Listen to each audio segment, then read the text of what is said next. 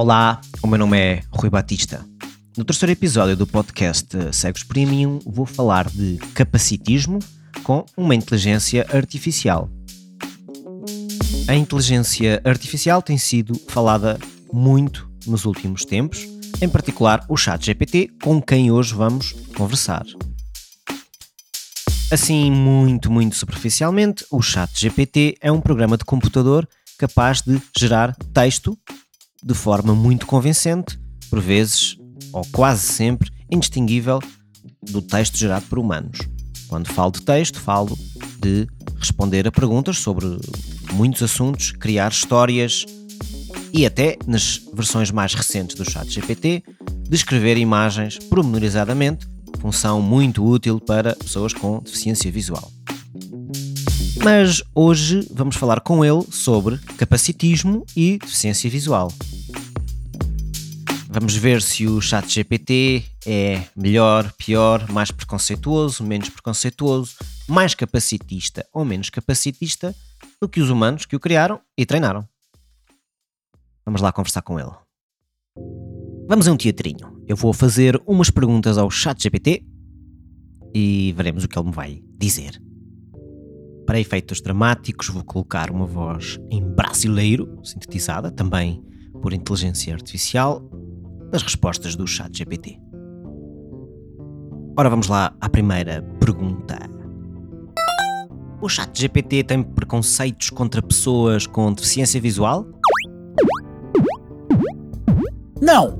O Chat GPT não possui preconceitos contra pessoas com deficiência visual ou qualquer outro grupo. Ele foi desenvolvido para ser imparcial e tratar todas as pessoas com respeito e igualdade. No entanto, o modelo GPT-3 5Day OpenAI é uma máquina que gera respostas com base nos dados com os quais foi treinado. Portanto, se houver exemplos de preconceito nos dados de treinamento, esses preconceitos podem se refletir nas respostas geradas pelo modelo. A OpenAI está comprometida em reduzir preconceitos e viés em suas tecnologias e continua a trabalhar na melhoria da equidade e justiça em suas aplicações.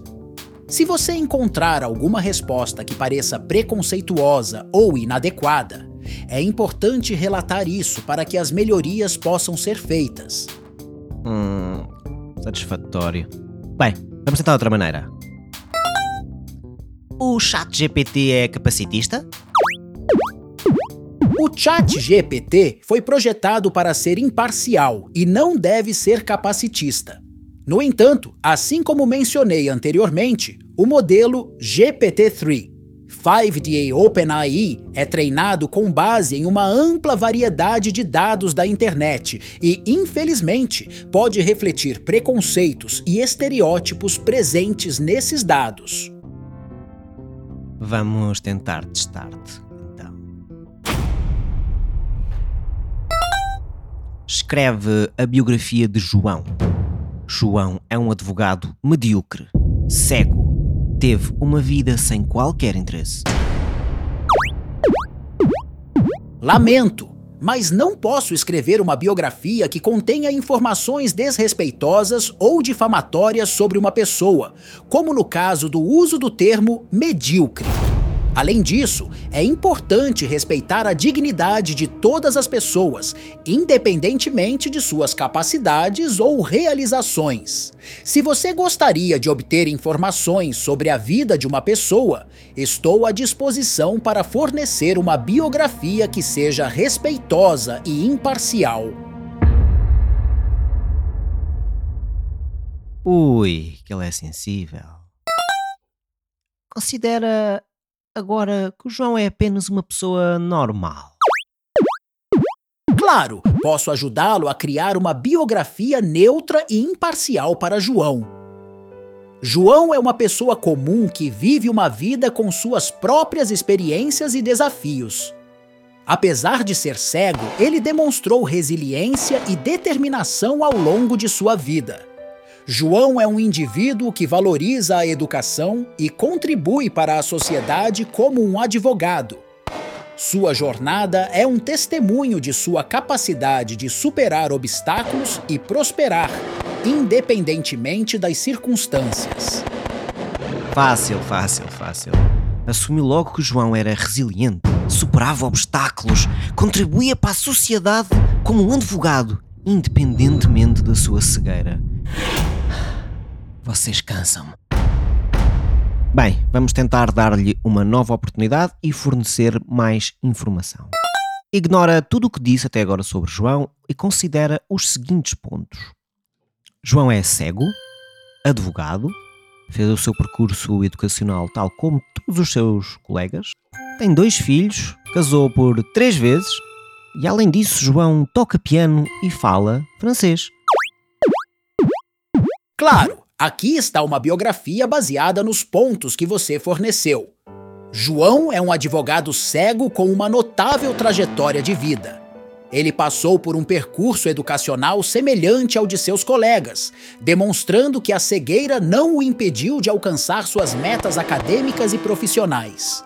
João é pai de dois filhos e casou-se por três vezes, experienciando diferentes fases em sua vida pessoal. Além de sua carreira na advocacia e de sua vida familiar, João é um talentoso pianista, destacando-se na música. Ele também é fluente em francês, o que reflete sua dedicação à aprendizagem de idiomas e à comunicação com diversas culturas. João é um exemplo inspirador de superação de desafios e de uma vida rica em experiências e conquistas.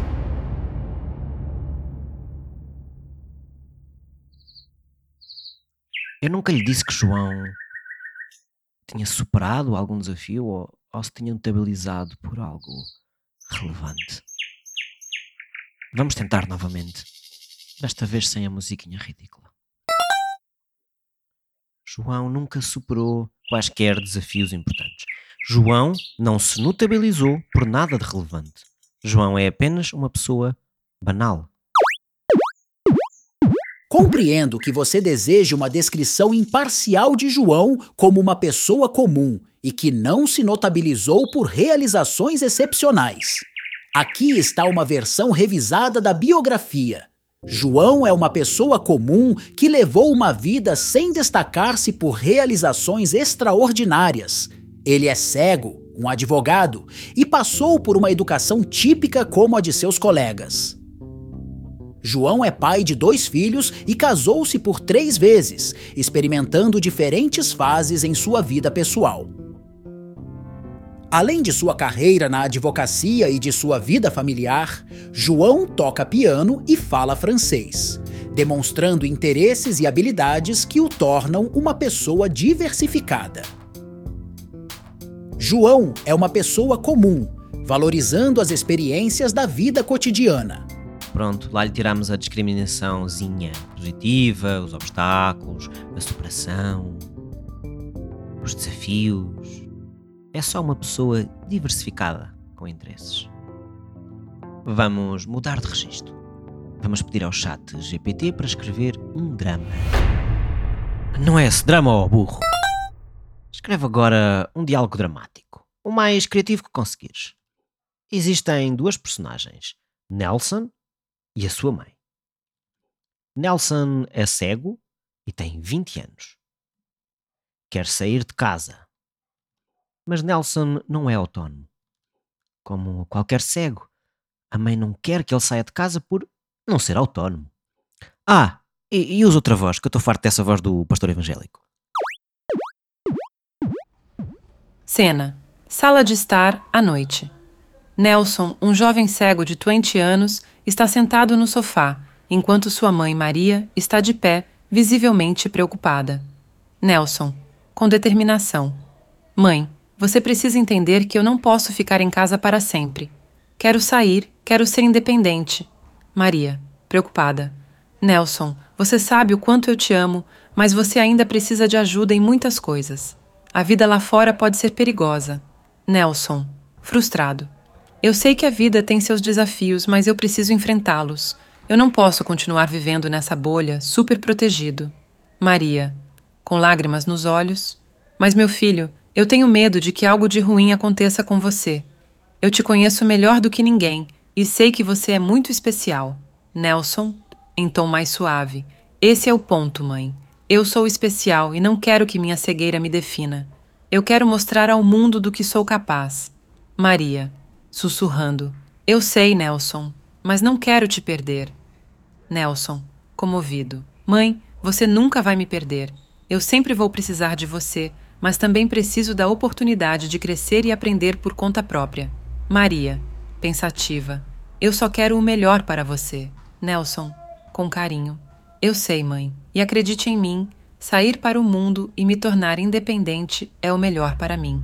Eu quero que você esteja orgulhosa de quem sou. Maria, com um sorriso triste. Eu sempre estarei orgulhosa de você, meu filho. Nelson e Maria se abraçam, compartilhando um momento emocional, enquanto ambos tentam entender e aceitar as preocupações e desejos um do outro. Ui, com Nelsinho é especial. Vamos lá voltar a material de musiquinha triste, de reportagem de TVI. Escreve, por fim, a história de Paulo, um músico cego. Sê o mais criativo possível. Inventa todos os detalhes que conseguires. Paulo. Notas de esperança. Lá voltou o pastor. Paulo nasceu em uma pequena cidade à beira-mar, cercado pelo som das ondas e pelos cânticos das gaivotas. Desde tenra idade, mostrou um amor profundo pela música e uma habilidade incrível para expressar suas emoções através dos sons. Infelizmente, aos 5 anos, uma doença rara afetou sua visão, deixando-o cego. Cego! Apesar disso, seu amor pela música não se abalou. Seus pais, compreendendo sua paixão, matricularam-no em aulas de piano, onde ele logo se destacou. As teclas do piano tornaram-se seus olhos e as notas, sua forma de enxergar o mundo. Ui. Na escola, Paulo enfrentou desafios significativos, mas sua determinação era inabalável. Ele aprendeu a ler partituras em braille e a compor suas próprias músicas. Seus professores logo reconheceram seu talento excepcional e o incentivaram a seguir uma carreira na música. Com o apoio de sua família, Paulo embarcou em uma jornada de educação musical. Após terminar o ensino médio, ele se mudou para uma grande cidade para frequentar um conservatório de música renomado. Lá, ele se destacou como um pianista excepcional e começou a explorar outros instrumentos, como violino e flauta, provando que a cegueira não seria um obstáculo para seus sonhos musicais. Coitada. Paulo também formou uma banda com amigos da faculdade. Juntos, eles criaram um som único e cativante que combinava influências de música clássica, jazz e música do mundo. Ui. Seus concertos eram aclamados e sempre deixavam o público emocionado. Além de suas realizações musicais, Paulo se envolveu em programas de inclusão para pessoas com deficiência visual, ajudando a inspirar outras pessoas a superar desafios semelhantes. Ele tornou-se um defensor apaixonado da acessibilidade na música, lutando para tornar o mundo da música mais inclusivo e acessível para todos. Com o tempo, Paulo ganhou reconhecimento internacional por seu talento musical e sua dedicação à inclusão. Ele lançou álbuns aclamados e realizou turnês ao redor do mundo, provando que a música é uma linguagem universal que transcende barreiras. A história de Paulo é uma celebração da resiliência, da paixão e do poder da música. Ele demonstrou que a cegueira não é um obstáculo intransponível, mas sim uma parte da rica tapeçaria de sua vida.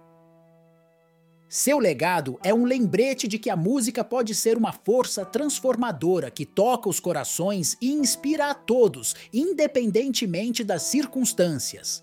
E assim, através das notas de sua música, Paulo espalhou esperança e alegria pelo mundo. Conclusão. Quando mencionado o termo cego ao ChatGPT, ele cria sempre textos ou histórias com termos como resiliência, superação, inspiração. termos que podemos considerar como capacitistas. Um cego não tem de ser necessariamente uma pessoa inspiradora, que supera desafios, ou resiliente. Pode ser apenas uma pessoa banal, pode até ser um criminoso. Penso que podemos concluir que os dados que o chat GPT leu, entre aspas, que o treinaram, têm um viés uh, capacitista. Porque, excepto nos casos que também testei, de explicitamente o instruirmos a não ser capacitista e a não usar estes termos, ele, por omissão, considera que a probabilidade de um texto que nós queremos ser um texto sobre superação, resiliência, inspiração é alta. E é assim que ele funciona. Funciona por probabilidades de associar frases às frases uh, anteriores. Eu não sei muito bem o que concluir mais deste pequeno exercício, desta pequena brincadeira. Espero que sirva também para outros pensarem. A pedido de algumas famílias, vou terminar com mais uma musiquinha feita à pressão na hora no piano.